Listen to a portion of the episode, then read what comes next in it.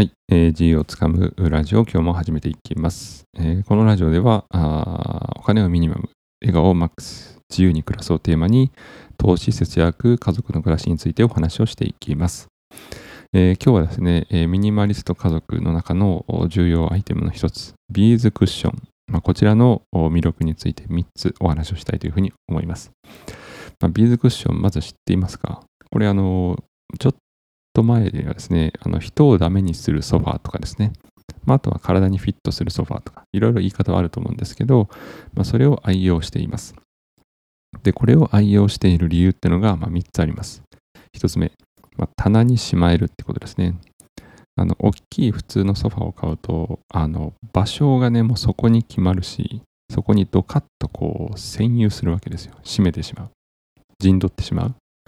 なので、まあ、場合によってはちょっと圧迫感もあるし、あの掃除もしづらいしっていうんですけど、ただ、ビーズクッションはですね、あの棚にしまえるんです。なので、これが結構便利です。そして2つ目、えー、これもま若干重なるんですけど、移動可能ってことですね。あのま移動可能なんで掃除がしやすいし、使わないときはしまえるし。で、僕はあの普通に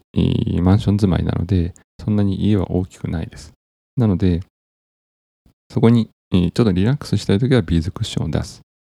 ただ使わないときはしまう。で、しまったところで普通に筋トレとかできるんで、そういうふうに移動可能っていうのを3つ、あ魅力的なところですね。そして3つ目、えー、これは体を痛めないってことですね。まあ、名前の通り、えー、体にフィットするので、あんまりこう硬くもなく、で、柔らかすぎるって方もいらっしゃると思いますが、まあ、僕自身はあんまり、えー、なんでしょう、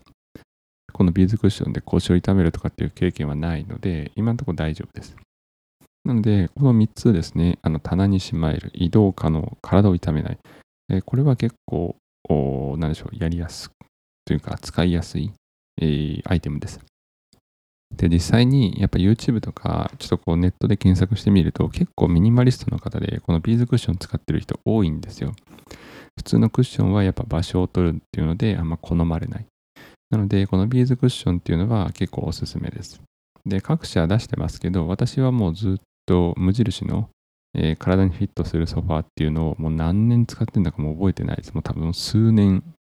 もうそんな1年2年とかじゃなくて、もう数年以上ずっと使ってるんですけど、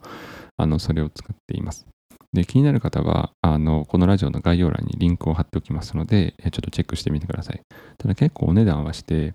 あの会社によりきりですけど、1万円前後ですね。安い会社は数千円。で、高い会社は2万円ぐらい。で、無印はね、1万円ちょっとだったかなと思いますけど、あの、それを愛用しています。なので、ぜひ、あの、ちょっとこう、ソファーを見直したいなとか、あの、ミニマリズムに興味あるなっていう人は、ぜひこのビーズクッション検討してみてください。はい。えー、っと、そしたらですね、だいぶ楽しい生活ができると思います。はい。今日の放送は以上です。良い一日を。